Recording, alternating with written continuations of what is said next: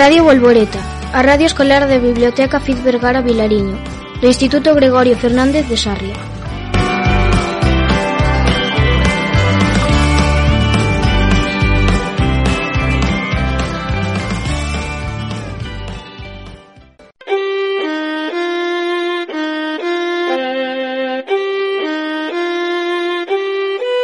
Comezamos co programa de homenaxe a Rosalía No seu día, 24 de febreiro, un total de 112 persoas participan neste programa. A todos eles e elas agradecémoslles enormemente a súa colaboración. Agardamos que vos guste. Rosalía Merecio. Grazas por estartes aí.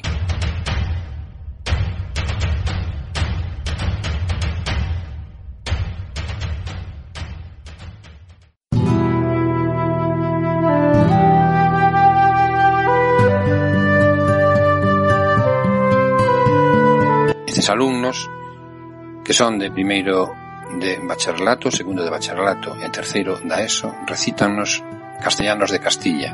Agradecemos a súa colaboración. Trátase de Lúa Celeiro, Sara, Eva, Diego, Naira, Noelia, Lúa Losada, Adrián, Firdaus, Catalina, Marcos Cosme, Paula, Cati, Eros, Miguel, Paula Álvarez, Uxía, Jessica, Antonio, Ángel, Unás, Iria, Xurxo, Luis, Fátima e Joel.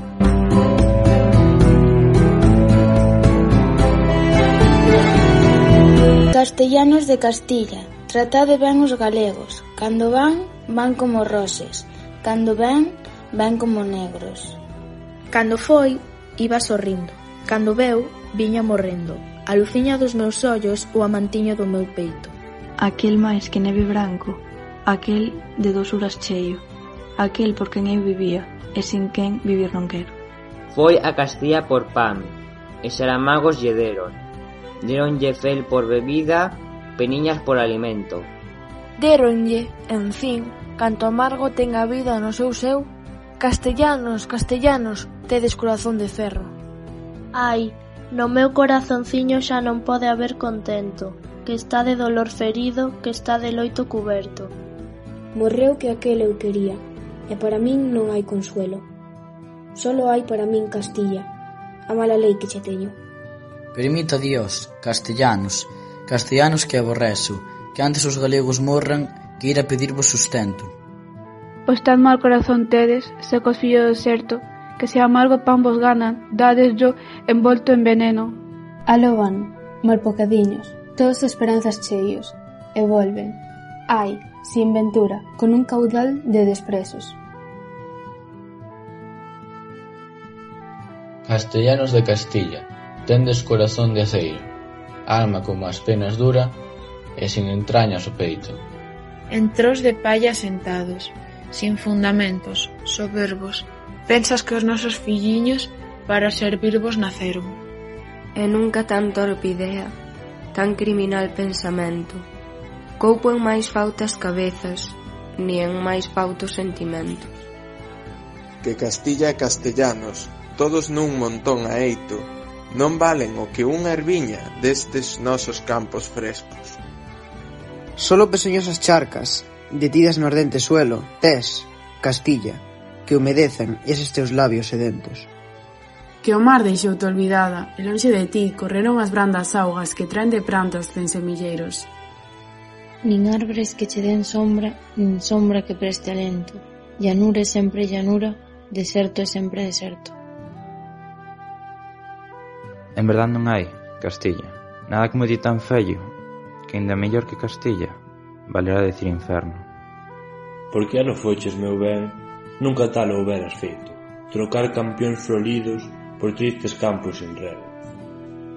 Mais, ai, de onde a min te foches, sin dor do meu sentimento, aló a vida che quitaron, alá a mortiña che deron. Morreches, meu queridinho, e para min non hai consuelo que onde antes te vía, agora xa só unha tomba vexo. Triste como a mesma noite, farto de dolor o peito, pídolle a Dios que me mate, porque xa vivir non quero. Mais en tanto non me mata, castellanos que aborrezo. Ei, para vergonza vosa, ei vos de cantar xemendo. Castellanos de Castilla, tratade ben os galegos. Cando van, van como rosas, cando ven, ven como negros.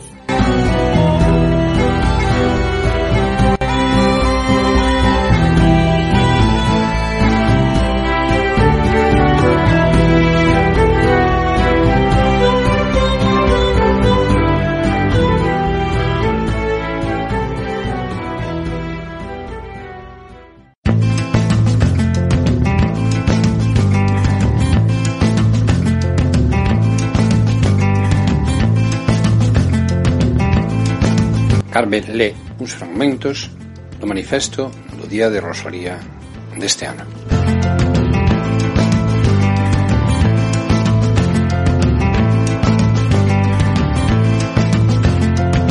Manifesto da Asociación de Escritoras e Escritores en Lingua Galega no Día de Rosalía de Castro 2021 por Anna Figueiredo.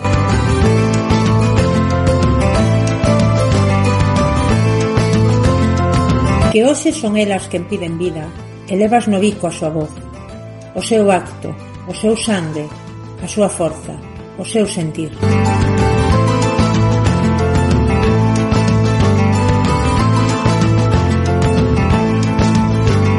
Non habías ficar silente, non te habían calar. Na túa liberdade, hoxe, serían os teus poemas os que definisen a nova normalidade, se tal cousa pode ser. Aínda hoxe saberías dar forma a como sentimos e encarnala no poema. Aínda hoxe andarías a escribir artigos nos xornais ou na procura da crítica social a un sistema abusivo. A nós, que permanecemos nesta terra, só nos queda ser e alzar a voz de Rosalía de Castro.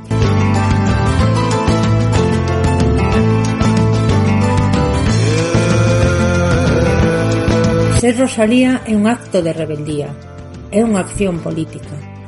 Cada mirar nos ollos fire coma cen saetas. Non precisamos máis, só mirar.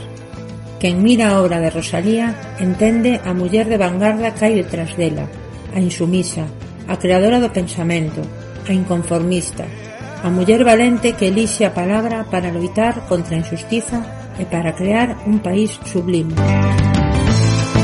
Yeah.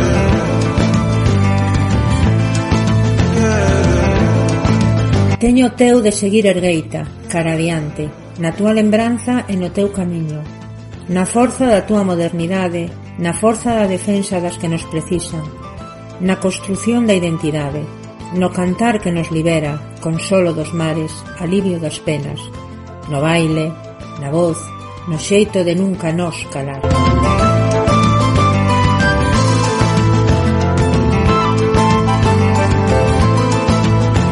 Así, hoxe, no teu aniversario, habemos te cantar, Rosalía.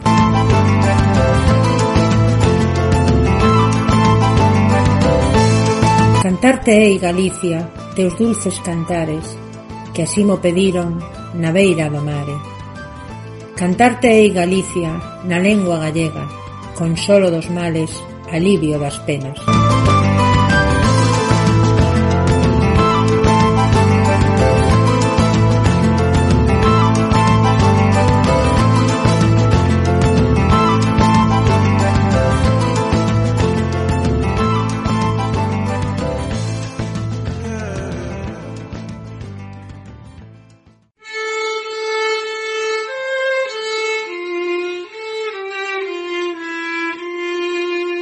Manuel Curros Enríquez escribiu un poema adicado a Rosalía, que levaba este mesmo título, e que nos van recitar os alumnos e alumnas de segundo de SOB. A música de fondo corre a cargo da profesora de música Paula, que toca o violín.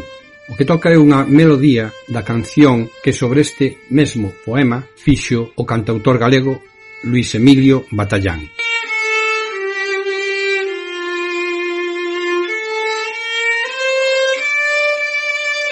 Do mar pola orela mireina pasar, na frente unha estrela no vi bico cantar. E vina tan sola na noite sin fin. Que ainda recei pola prove da tola. Eu que non teño quen rece por min.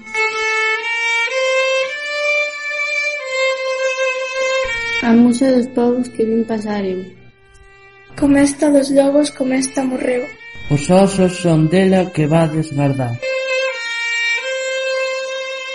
Hai dos que levan na frente unha estrela.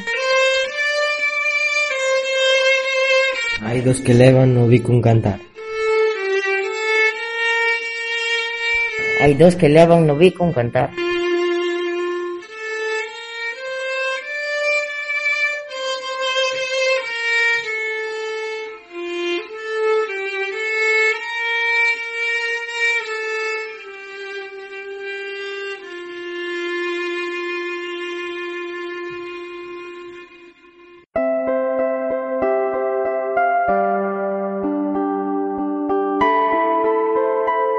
Algúns dos nosos colaboradores habituais recítannos tamén uns poemas. Trátase de Manolo, Ana Balín, Amalia e Raquel Arias. A xustiza pola man Aqueis que ten fama de honrados na vila Roubaronme tanta brancura que eu tiña Botaron estrume nas galas un día A roupa de cote puñeron mentiras Nin pedra deixaron en donde eu vivira, sin lar, sin abrigo, morei nas cortiñas. O raso cas lebres dormín nas campías. Meus fillos, meus anxos, que tanto eu quería, morreron, morreron ca fame que tiña. Quedei deshonrada, morcharonme a vida, fixeron un leito de toxos e silvas, e en tanto os raposos de sangre maldita, tranquilos nun leito de rosas dormían. Salvádeme, os xueces, berrei, tolería. De min se mofaron, vendeu má xusticia. Bon Dios, axudaime, berrei, berrei inda. Tan alto que estaba, bon Dios non oíra. Estonces caloba doente ou ferida, dun salto con rabia pillei a fouciña. Rondei pase niño, nin as ervas endían. E a lúa escondíase e a fera dormía cos seus compañeiros en cama mullida. Mireinos con calma e as mans estendidas, dun golpe dun soio, deixeinos sin vida. E ao lado contenta, senteime das vítimas, tranquila, esperando pola alba do día. E estonces, estonces compreus a xusticia, eu neles e as leixes na man que os ferira. O forno está sen pan, o lar sen leña, non canta o grilo alí. E se non é coa pena que o consome, o prove soio está co seu sufrir, sin que comer e sin abrigo tremba, porque os ventos sutils, húmedos inda, silvan entre as pedras e as portas fan xemir. Que ha de facer, Señor, se o desamparo ten ao redor de sí? Deixar a terra en que naceu e a casa en que espera ter fin? Non, non, que o inverno xa pasou e hermosa primavera vai vir, Xa os árbores abrochan na horta súa, xa chega o mes de abril, e ancatorrentes choven horas tristes, en outras o sol rí. Xa a terra pode traballarse, a fame dos probes vai fuxir. Ai, o que en ti naceu, Galicia hermosa, quere morrer en ti. Nasín cando as plantas nacen, no mes das froles nasín nunha alborada mainiña, nunha alborada de abril. Por eso me chaman rosa, mais a do triste sorrir, con espiñas para todos, sin ningunha para ti. Desde que te quixen ingrato, todo acabou para min, que eras ti para min todo, miña gloria e meu vivir. De que pois te queixas, Mauro? De que pois te queixas, di? cando sabes que morrera por te contemplar feliz. Duro cravo me encravaches con ese teu maldecir, con ese teu pedir tolo que non sei que quer de min, pois dinche canto dar puden avariciosa de ti. O meu corazón che mando cunha chave para o abrir, nin eu teño máis que darche, nin ti máis que me pedir. Unha vez tiven un cravo cravado no corazón, e eu non me acordo xa se era aquel cravo de ouro, de ferro ou de amor. Só eu sei que me fixo un mal tan fondo, que tanto me atormentou, que eu día e noite sin cesar choraba cal chorou Madanela na pasión. Señor, que todo podedes, pediñe unha vez a Dios Daime valor para arrincar dun golpe cravo de tal condición. E doumo Dios, arrinqueino, mais quen pensara Despois xa non sentín máis tormentos, nin soupen que era delor. Soupen só que non sei que me faltaba, en donde o cravo faltou. E seica, seica tiven soidades daquela pena, bon Dios. Este barro mortal que envolve o espírito, quen o entenderá, Señor?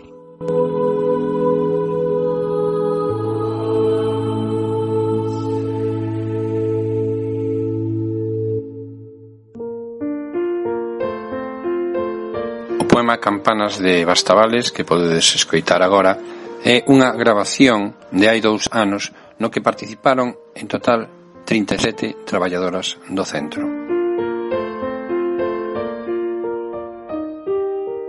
As traballadoras do noso instituto, profesoras, conserxes, administrativa e limpadoras, fixeron o recitado deste poema de Rosalía, Campanas de Bastavales. Campanas de Bastavales.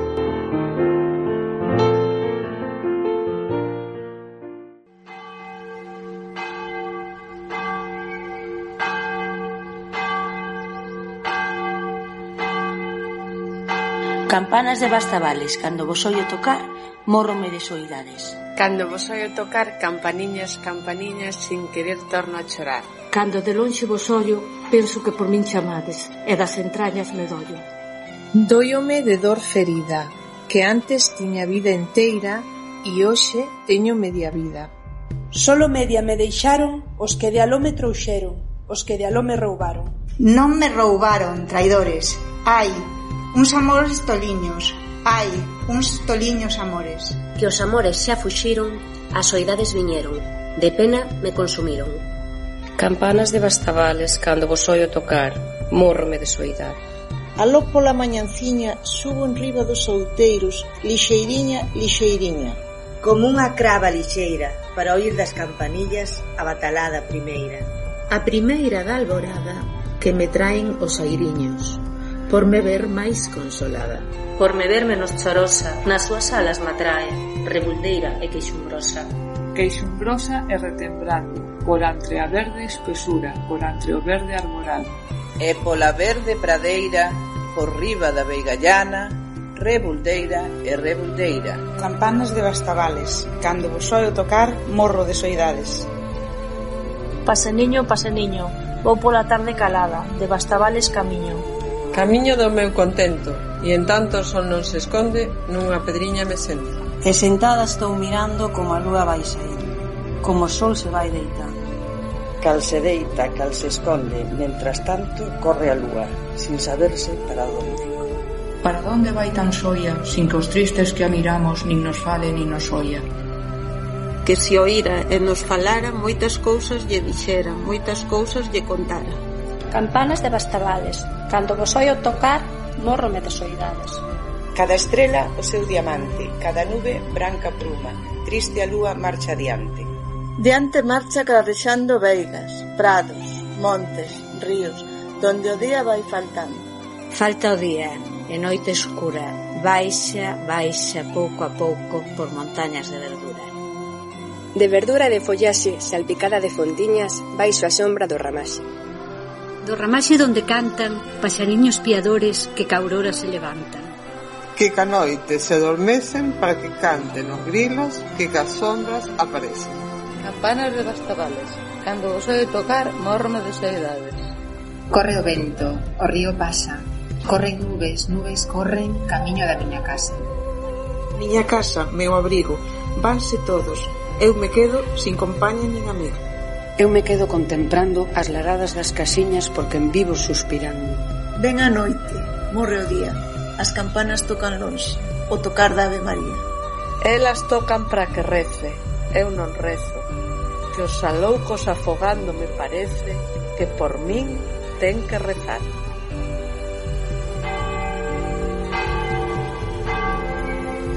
Campanas de Bastavales, cando vos oio tocar, morrome de soidades. Campanas de Bastavales, cando vos oio tocar, morrome de soidades.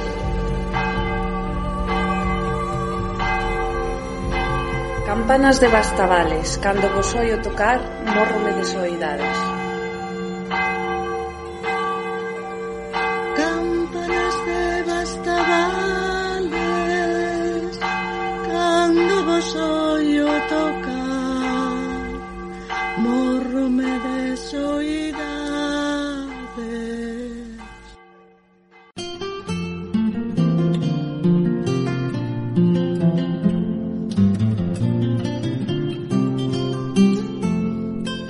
As alumnas de Literatura Universal de primeiro de bacharelato, Andrea, Lis e Valeria, recítanos o poema Vivir para ver.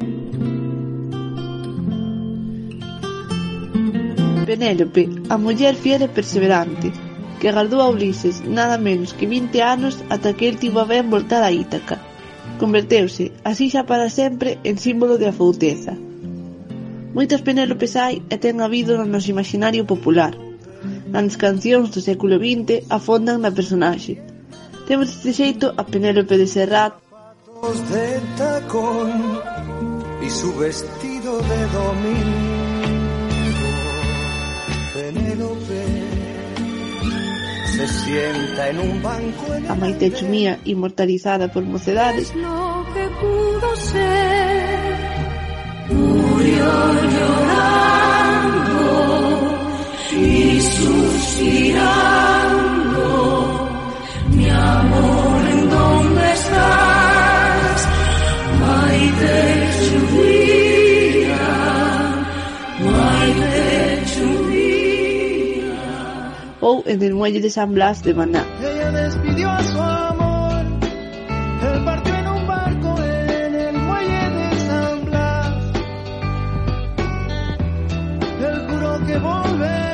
Hoxe queremos acercarvos o poema de Rosalía Vivir para ver.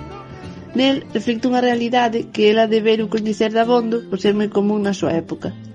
Se Ulises marchou cara a guerra de Troia a gañar fama e honor, miles de homes galegos colleron o camiño da emigración coa fin de procurar sustento e riqueza para eles e a familia que deixaban atrás. De seguro, sempre había a promesa de voltar e unha Penélope galega que entre vaguas cría nela cegamente. Ás veces o prometido cumpríase, pero moitas outras...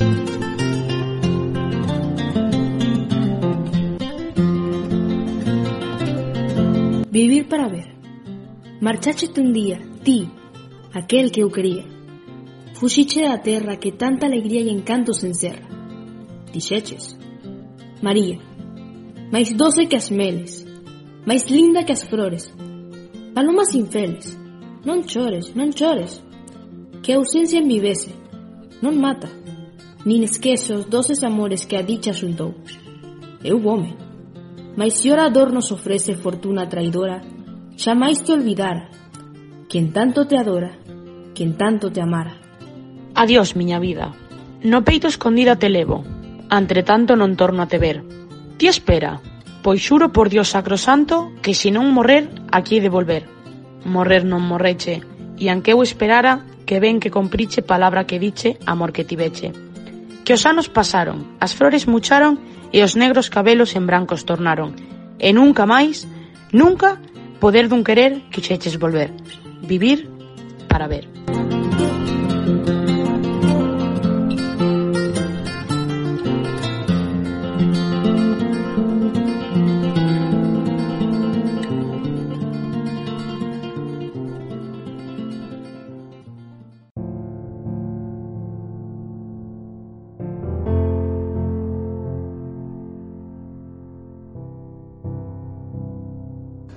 Profesoras Verónica, Elena, Mariluz García, Ana Cervera, Fe, Ana Torres, Paula, Pilar Saavedra, Margarita, Pilar Rodríguez, Olaya, Luz Núñez, Ana Fernández, María e Mónica recítannos Adiós ríos, adiós fontes.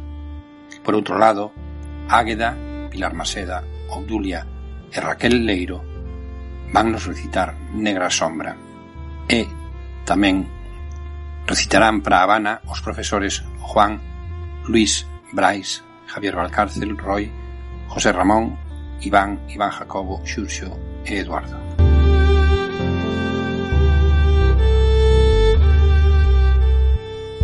Adiós ríos, adiós fontes, adiós regatos pequenos. Adiós vista dos meus ollos, non sei cando nos veremos. Miña terra, miña terra, terra donde me criei. Hortiña que quero tanto, figueiriñas que plantei. Prados, ríos, arboredas, pinares que move o vento, paxariños piadores, casiña do meu contento. Muiño dos castañares, noites claras de luar, campaniñas timbradoras da igresiña do lugar. Amoriñas das silveiras que eu lle daba o meu amor, camiñiños entre o millo, adiós para sempre, adiós. Adiós gloria, adiós contento, deixo a casa onde nacín, deixo a aldea que conoso, por un mundo que non vin. Deixo amigos por extraños, deixo a veiga polo mar, deixo, en fin, canto ben quero, quen puidera non deixar. Mais son pobre e mal pecado, a miña terra ne miña, que as dan de prestado, a beira por que camiña, ao que naceu desdichado. Teño vos pois que deixar, hortiña que tanto amei, fogueiriña do meu lar, arboriños que prantei, fontiña do cabañar. Adiós, adiós que me vou, erviñas do campo santo onde meu pai se enterrou, erviñas que piquei tanto, terriña que nos criou. Adiós, Virxe da Asunción, branca como un serafín, levo vos no corazón, pedídelle a Dios por min, miña Virxe da Asunción. Xa se oen lonxe, moi lonxe, as campanas do pomar. Pra min, ai, coitadiño, nunca máis han de tocar. Xa soen lonxe, máis lonxe, cada campana un dolor. Vume sollo e sen arrimo, miña terra. Adiós, adiós. Adiós tamén, queridiña, adiós, por sempre quizáis. Dígoche está Dios chorando dende a beiriña do mar. Non me olvides, queridiña, si morro de soidas, tantas leguas mar adentro, miña casiña, meu lar.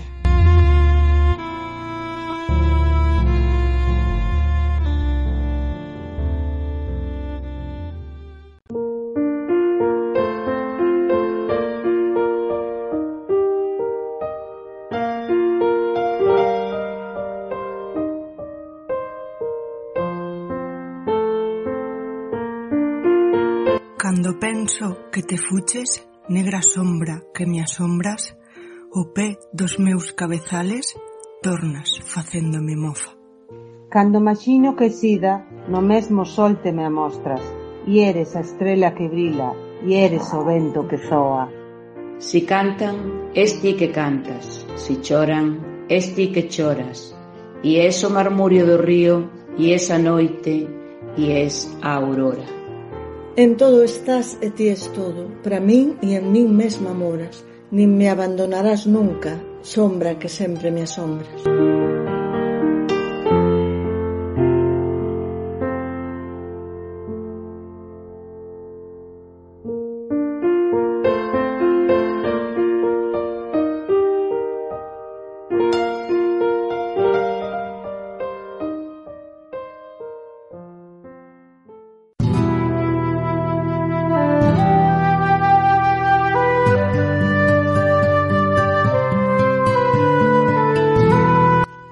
Vendronlle os bois, vendronlle as vacas, o pote do caldo e a manta da cama.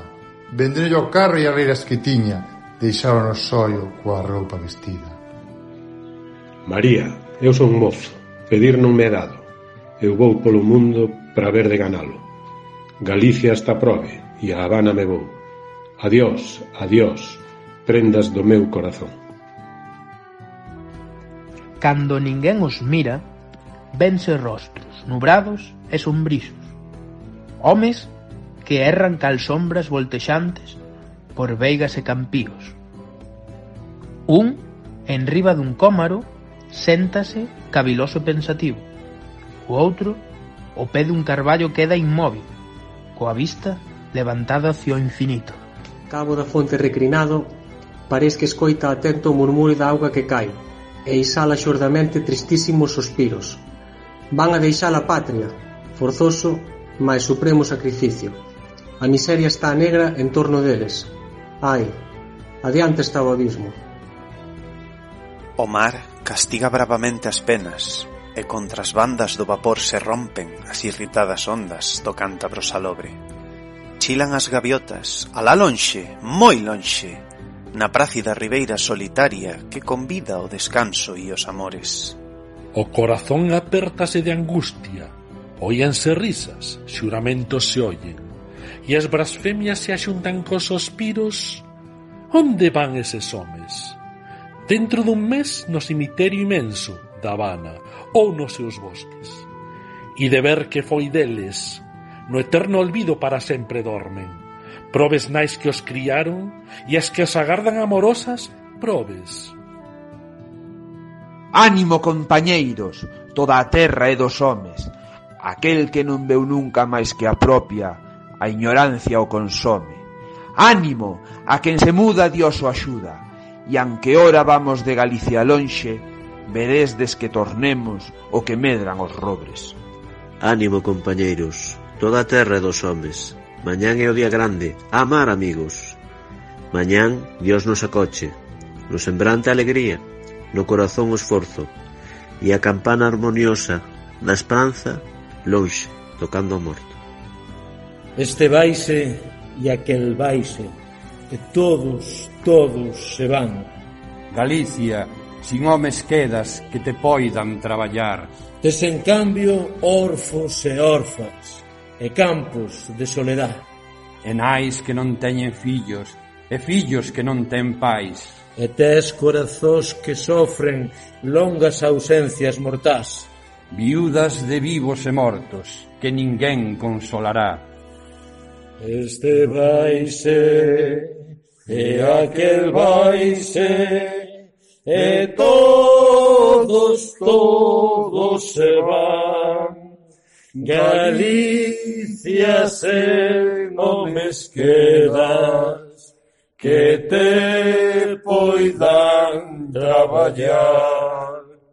Tes en cambio orfos e orfas e campos de soledad e nais que non teñen fillos e fillos que non ten pais e tes corazóns que sofren longas ausencias mortais, viúvas de vivos e mortos, que ninguén consolará. Este vaise. E aquel vaise. Desafinamos un pouco, porque me dá? Isto somos así.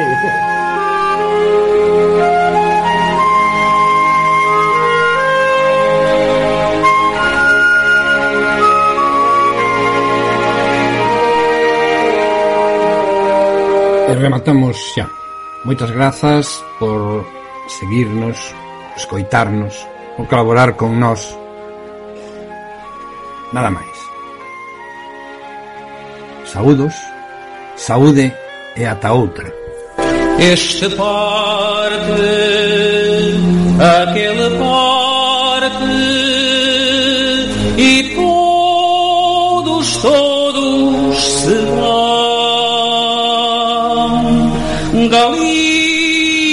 ficas sem homens que possam cortar teu pão.